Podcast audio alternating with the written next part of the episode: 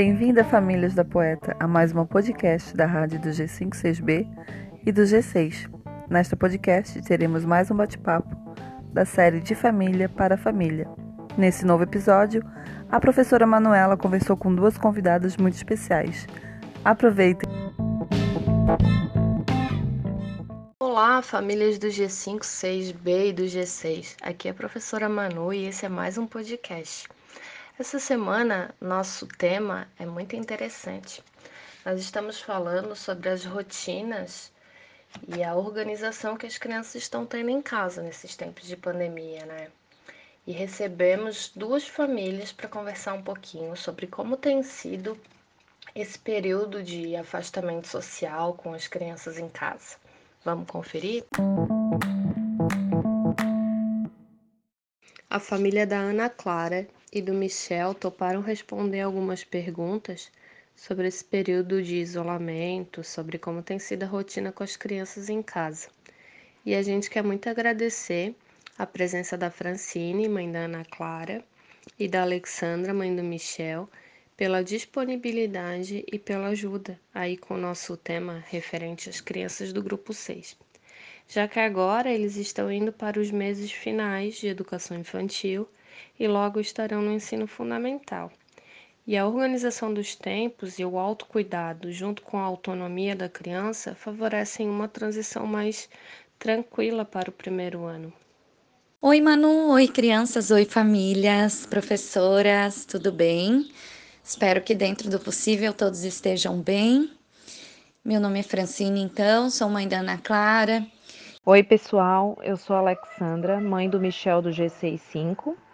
Eu vim aqui falar um pouquinho da nossa rotina durante esse período de pandemia. Então, a primeira pergunta é como tem sido a rotina da criança nesse período de pandemia? Vocês têm conseguido manter uma organização de horários durante o dia? hora de dormir, de comer, de levantar, entre outros? Com relação à rotina, antes da pandemia, Ana Clara tinha uma rotina super definida. Assim que iniciou a quarentena, é, nós acabamos mantendo algumas regras, né? Porém, nós deixamos algumas coisas mais flexíveis, né? Como, por exemplo, o horário do sono. Então, ela ia dormir muito tarde acordava muito tarde é, alguns horários de televisão, uso de, de, de aparelhos é, tecnológicos também acabaram ficando um pouquinho mais flexíveis, já que nós estávamos, estávamos acreditando que esse período seria curto, nós estávamos meio que encarando como verdadeiramente um recesso ou umas férias. Com o decorrer do tempo, que vimos que esse período seria maior do que o imaginado, então, nós decidimos organizar novamente a rotina dela e estabelecer algumas coisas para ela desenvolver durante o dia. Algumas coisas ela mantinha fazendo e agora a gente organizou isso juntando com outras coisas para ela concluir durante o dia. É, nós criamos, para isso, nós criamos uma estratégia que eu já havia usado em outras ocasiões, que é um quadro de rotinas.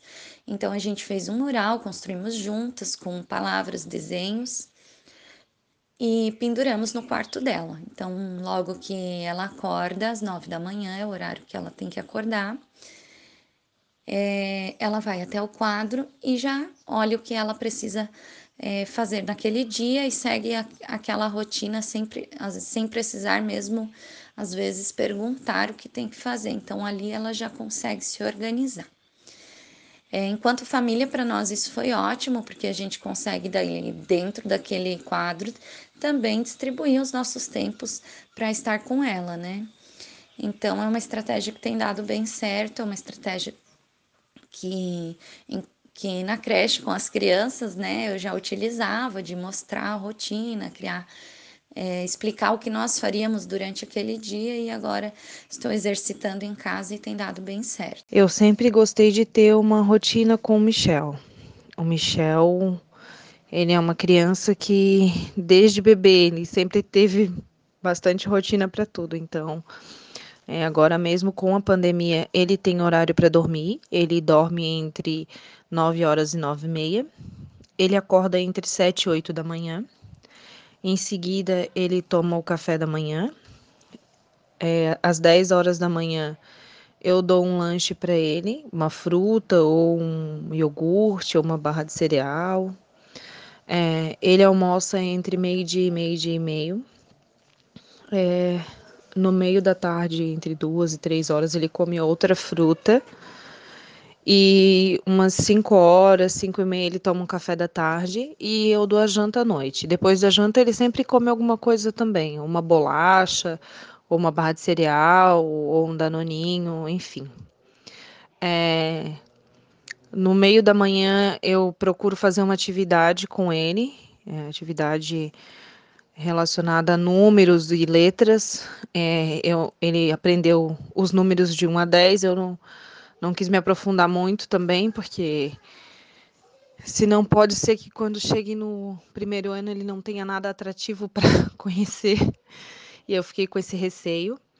É, ele aprendeu as vogais, ele aprendeu a escrever o nome dele todo. É, ele já aprendeu é, a somar e a diminuir. E as cores em inglês ele aprendeu também. E a gente, eu brinco bastante com ele de jogos. A gente comprou muitos jogos para ele. Então a gente é, tenta brincar bastante com ele de jogos também. E quais dificuldades vocês vêm enfrentando com relação ao comportamento e reações da criança em relação ao tempo ocioso e à falta de convivência na creche? Com quem a criança tem ficado nesse período? Durante todo esse período, ela ficou é, basicamente comigo, né? como eu estou em trabalho remoto também, ela tem ficado em casa comigo.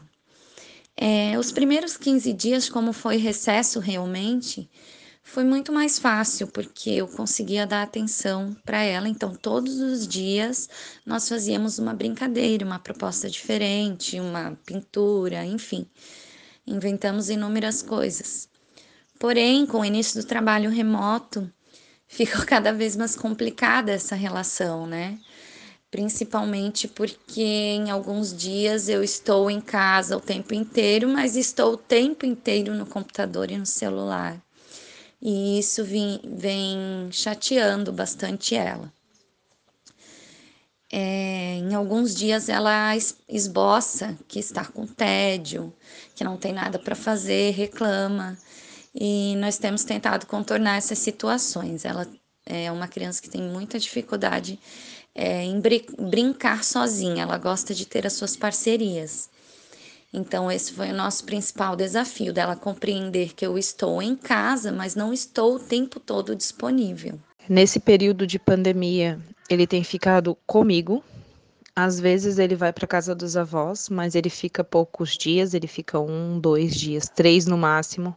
Ele se sente muita falta de casa, né? Até porque como está convivendo só comigo e com o pai, o pai trabalha em home office, né? Então não consegue dar muita atenção, mas à noite. E ele tem convivido muito comigo, então ele, ele sente muita saudade. É, tem sido complicado porque ele quer sair para ir para praia, ele quer sair para ir para rua e a gente sabe que é isolamento, a gente tenta, né? Fazer o máximo que a gente pode mas a gente não substitui a creche, né? Ele sente saudade das crianças, das professoras, das brincadeiras. É, ele me solicita o tempo todo para brincar em tudo que ele faz. E eu tento o máximo possível, mas nem sempre eu consigo suprir essa necessidade dele de um amigo, porque eu não, ele não me, eu não sou amiga dele, eu sou a mãe dele, né? Então tá sendo bem difícil para a gente e para ele também esse momento. Mas a gente está tentando superar. E como está sendo a relação de tempo de contato da criança com as mídias digitais? Internet, televisão, celular e tablet. Aqui nós sempre determinamos o horário para televisão e celular, né? Então sempre ela pode estar acessando esses recursos à noite apenas.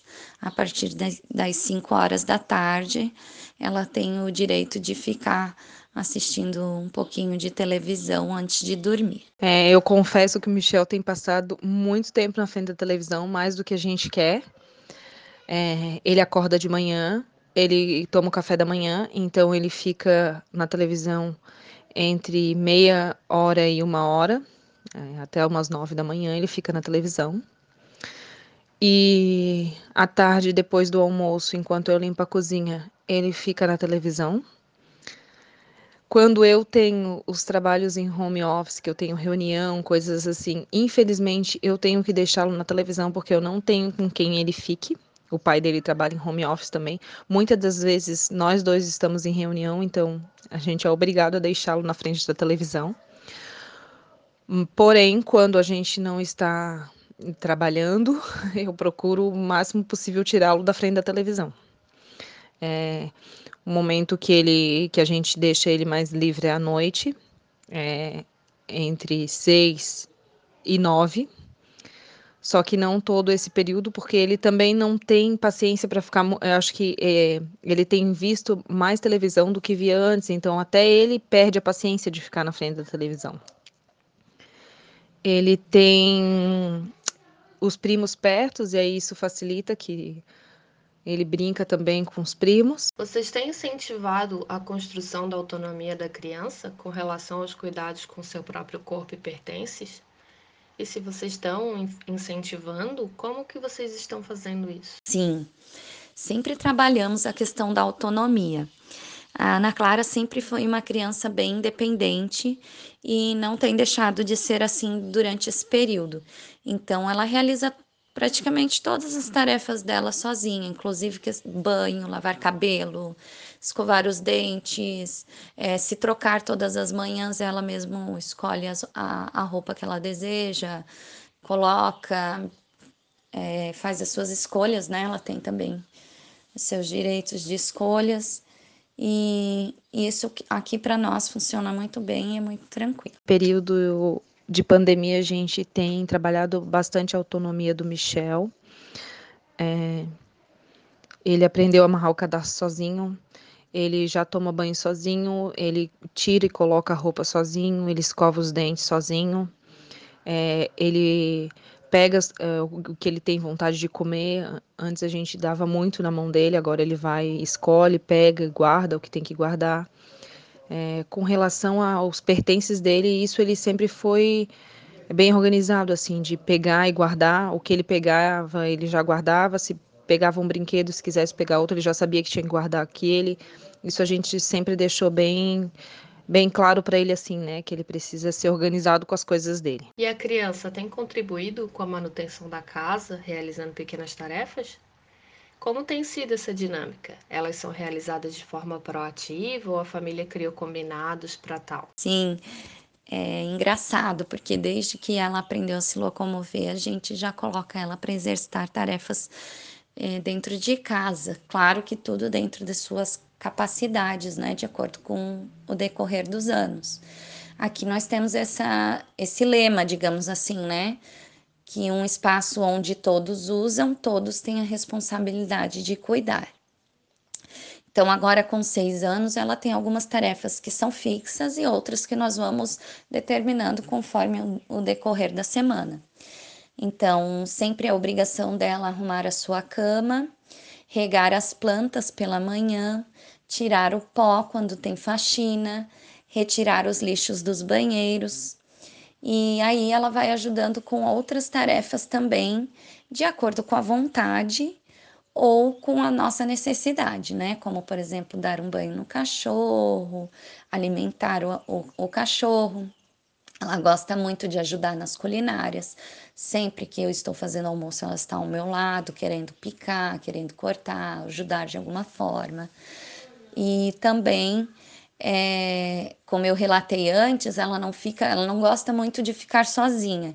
Então, às vezes, ela prefere deixar de brincar para estar no meu lado, realizando alguma atividade é, da casa mesmo comigo. O Michel não, não faz muitas tarefas em casa. Eu, a gente, eu não sei se é coisa minha mesmo, eu não tenho o hábito de pedir para ele fazer as coisas mas ele é o lixo, ele sempre, isso ele faz para mim, ele sempre leva, eu peço para ele levar o lixo, tirar, eu tiro ele, ele leva os lixos. E as coisas dele, ele, as coisas dele estão sempre organizadas, guardadas, ele não deixa o quarto dele bagunçado, isso ele tem autonomia de fazer. Tudo que ele pega, ele guarda. Se ele chama os primos para brincar, é seja de massinha ou com jogos ou com Lego, ele deixa tudo organizado e guardado, ele já sabe.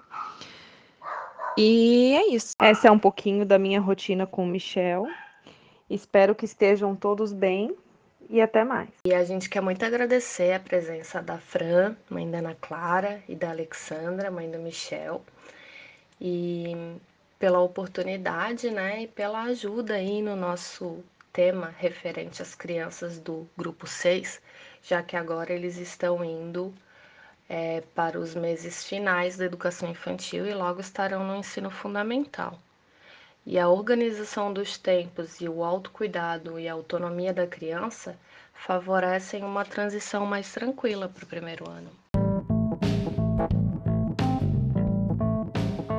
É isso aí, esse foi o nosso podcast da semana e dizer para vocês ouvirem os nossos outros episódios e compartilharem com, as, com outras famílias que talvez estejam é, precisando de algumas dicas e tal de como tá enfrentando esse momento em casa.